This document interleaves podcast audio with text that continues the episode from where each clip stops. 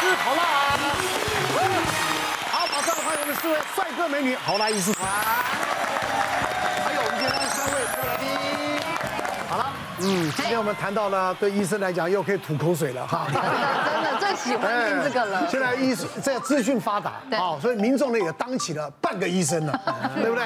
好，所以呢，往往呢就会。啊，问东问西会可能会质疑医生的能力，来踢馆就对了。踢馆的，好，我们今天来聊聊，到底医生有多难当啊？尴尬无极限，嗯，医师害羞被问倒哦。大家都知道我泌尿科医师啦，所以我平常是看性功能障碍。那有一次呢，有一个女生一进来门诊就问我说：“我来看性功能障碍。”然后她就跟我说：“你结婚了没？”我是：“结婚了。”那你跟你老婆性生活怎么样？哎呦，多久一次？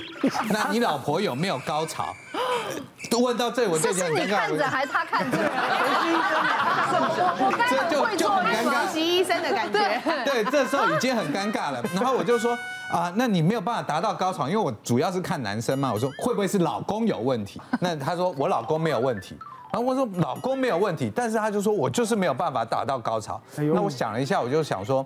女生在结构上，也许是因为处于比较被动嘛。我说是不是寻找一下你的所谓的居点，就刺激点、高潮点，或是经常变换体位，好来来看看能不能达到这样子的高潮。他就说怎么做？不然你示范给我看。来来来来，一来一来，就在等间找我来示范。原来是指导教授。所以他的意思是换人呐，换人换人比较快。所以我就尴尬啦，我就说，哎，这个东西可能没有办法现场指导，不然这样子好了，呃，你上次来。我不然我网络上有很多的资料，我翻一些体位给你看。不然这样好了，你下次你带你先生来啊，那我帮他检查一下，也许啊可以找到一些什么问题。好了，果然隔一个礼拜，他先生来了，一脸那个脸很臭啊，抽血啊、超音波这些检查完了，的确他先生也没什么问题。他老婆。你垮没有问题吧？啊，你不是要示范吗？来来来来，你来示范一下。他说：“我说不不好意思啊。”他说：“不然你示范给我先生看，你教他，来你跟他。” 帅，然后我就说：“嗨哦。”呃，那我就找的图片，我说：“那你可以试这几种体位，哈，可能比较可以寻找到你所谓的基点，不然两位回去试试。那我有一些药物，可能可以帮忙你先生，让在这方面呢进行的更顺利。好了。”又一个礼拜，这次只有他回来了，他就跟我讲说，诶，有一点成功，但是假别怕。然后呢，我就说，你这种咄咄逼人的态度，对不对？是男生都不行啊，你这样老是逼人家要缴功课，是谁都不行。我说，我建议你对彼此好一点，放过他，也放过你自己，对不对？你们可以办一趟轻旅行，好，或者是找一些比较有气氛的地方。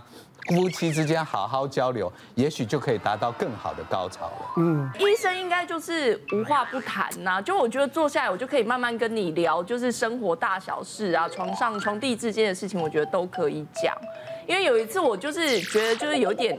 就是尿道发炎，然后我去看医生，然后我就跟那医生说：“我说医生，这样我都我们就是已经看诊看完，我说那我有几个问题想要问你哈，就是第一啊，女生产后啊，就是到底那个松紧度在生产过后，你觉得会不会有差？因为你刚刚有帮我做内诊嘛，那你觉得就是以我现在的状况，你刚刚看过，你觉得这个松紧度是 OK 的？咄咄逼人，咄咄逼人，咄咄逼人，真的有，真的有。想知道，然后那医生就呃也也不是这样说，因为你只要就是做。适度的运动其实都可以回来，就是原本样子。然后我就说，所以你的意思是说，你觉得我现在有点松吗？不是这样。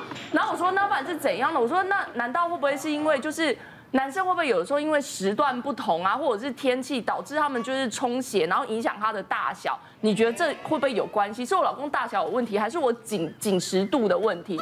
然后医生就看了旁边的护士，又说。我真的觉得你讲话很露骨哎，我也觉得，他比刚才那个好多了。对对，真的真的真的真的尴尬，尴尬的就是别人。是。我觉得像我们到这种这种年纪啊，有时候呃晚上起来我要上厕所，嗯，有时候上完厕所不好入睡，嗯，那我也去找认识的。泌尿科的医生 去去问嘛，我说为什么一直上厕所上完厕所不好睡？他说：“海哥，这是正常的。”嗯，对，到了六十几岁，这是正常的嘛。哦，那只能说看有没有想办法你你的改变你你的这个这个呃睡眠的时间稍微拉晚一点，就睡前多就少喝点水。那我们问的也不会很很直很熟的喽，对不对？这女孩子反而比男孩子更更辣耶。嗯，其实呢，网络的资讯很多哈，对，大家有去做做功课的话，其实对我们医生看诊其实是有帮助的。我们在解释很多事情是有方便的地方。像以前我在我老师在看诊的时候，我我们跟他们老师看诊，老师开了药，患者一定乖乖吃。哦，那效果好不好，下次来就知道。可到了我们这一辈呢，我们已经会多做一个动作。就当患者下次来的时候，我们会很很谦虚的问他：“我上次帮你开的药，请问你有没有吃？”那我就遇到一个情况呢，就是一个五十几岁男性，他进来是有心脏衰竭的症状，那他表现的很明确，一进来就是呼吸浅快，心跳很快，然后他就说：“啊，我去看了前面的医生都没有效，人家说你这边有效，我来看你。”好，那我们赶快就利用健保卡的云端药力的功能，去看前面的名医开了什么药，是，你看一看。开的不错啊，哈，都有开到啊。你的药有没有吃啊？有没有吃啊？啊，他一开始不讲，后来我说有一颗这个长得怎么形状的哈，那颗会让心跳变慢。我看你好像没有吃哦。他这时候呢，才露出那个很尴尬的表情，好像发现新大陆的一样，跟我讲说，那个药我才吃一天就不吃了，那个药会阳痿啊。对，那为什么会有这个资讯呢？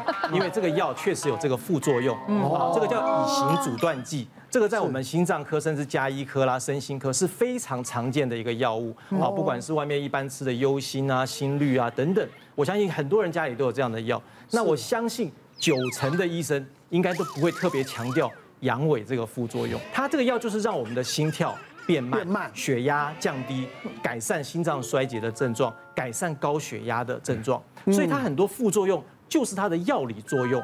包括会比较疲倦啊，比较无力啊，甚至有一点勃起的呃，没有像那么那么困那么的啊顺顺利，这都是它的药理作用。好，所以呢，我就跟他沟通了，我说这个药对你的心脏衰竭非常重要。像你现在的心跳这么快，你当然做什么事都不行。我说你爬楼梯爬二楼会不会喘？他说喘死我了我。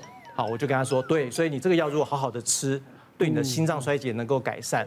好，留得青山在，不怕没柴烧。好，他听一听好像有道理。好，所以他后来他就愿意接受我的建议来吃这个药。用药的部分，如果大家看到一些副作用有担心的地方，还是可以医生沟通。如果明显的利大于弊的话呢，应该还是可以勇敢的接受医生的建议。现在这几年是因为医疗节目多，所以真的认识很多医生，就会觉得很眼熟。但我那时候，呃，十几年前做试管的时候，因为我先做两次的人工受孕，人工受孕呢，行房妇产科医生会希望是。隔一天做一次，他会有你一定要行房的日期，其他时间他希望你不要做，嗯，因为他说不然就会浪费健康的精虫啊，然后也会这个效果会不彰，嗯，那因为那个时候我们已经做完两次的人工受孕都没有成。然后医生就说：“那我们来做试管好了。那试管因为大家都知道是体外受精，那所以体外受精，我现在刚好跟那个妇产科医生很熟，我们熟到已经就是可以喝酒，他们男生可以一起喝酒的那种熟。他呢看诊的时候就开始就在说：哎，那医生啊，既然现在是做试管的话，就可以随便乱做，对不对？然后我是对对对，妇产科医生就嗯，不用照日期啊。对，因为他他一直觉得照本这样做。”他觉得男生会觉得没有 feel，对，有压力。我们每次都说，哎，今天几号？今天晚上要交功课。那他就会觉得说，那个压力一点情趣都没有。对对对。所以他就认为说，既然现在可以乱做，他就直接问医生，医生就说，嗯，无限开火权啊。医生就很婉转的说，也也不是可以这样一直乱做，因为这样你的精虫的那个数量跟品质，可能会在你乱做的过程中。最好的情况的精虫就用掉了，然后我先生就说哈，那所以呢？他说所以还是要忍耐。然后我老婆就说哈，忍耐不是那这样，我觉得做完这一次就不要再做，因为男生已经觉得做这件事情已经不是情趣了，嗯，对，已经变成是一种压力。对的。这个时候他在里面，他就在想说，我是现在要赶快，还是要撑久？神经病。我就说。你有病啊！这么好就赶不出来，我就说真的很无聊。这种有什么好去争面子？赶快赶时间就出来啦。里面不是拼时间，是拼量的。所以就后来我们那一次的试管，真的后来我现在也反正想说就随便，然后结果那一次取精出来，真的他的精虫大概有百分之七十都是缺胳膊断条腿，不健康，都是不健康，因为健康的可能在你情绪精神正好的时候用掉，用掉，嗯，然后反而等到取精的时候，他的那个情绪状况不好嘛，然后又要进那种很狭隘的取经室。然后外面又有人一直走来走去啊，然后里面的那种 好了没片啊书啊，对对对，又别人没有 update，所以我老公说完全没有 feel 啊，所以后来那一次的那个试管的过程，我们其实就还是失败。别忘了订阅我们 YouTube 频道，并按下小铃铛，收看我们最新的影片。想要看更多精彩内容，快点选旁边的影片哦。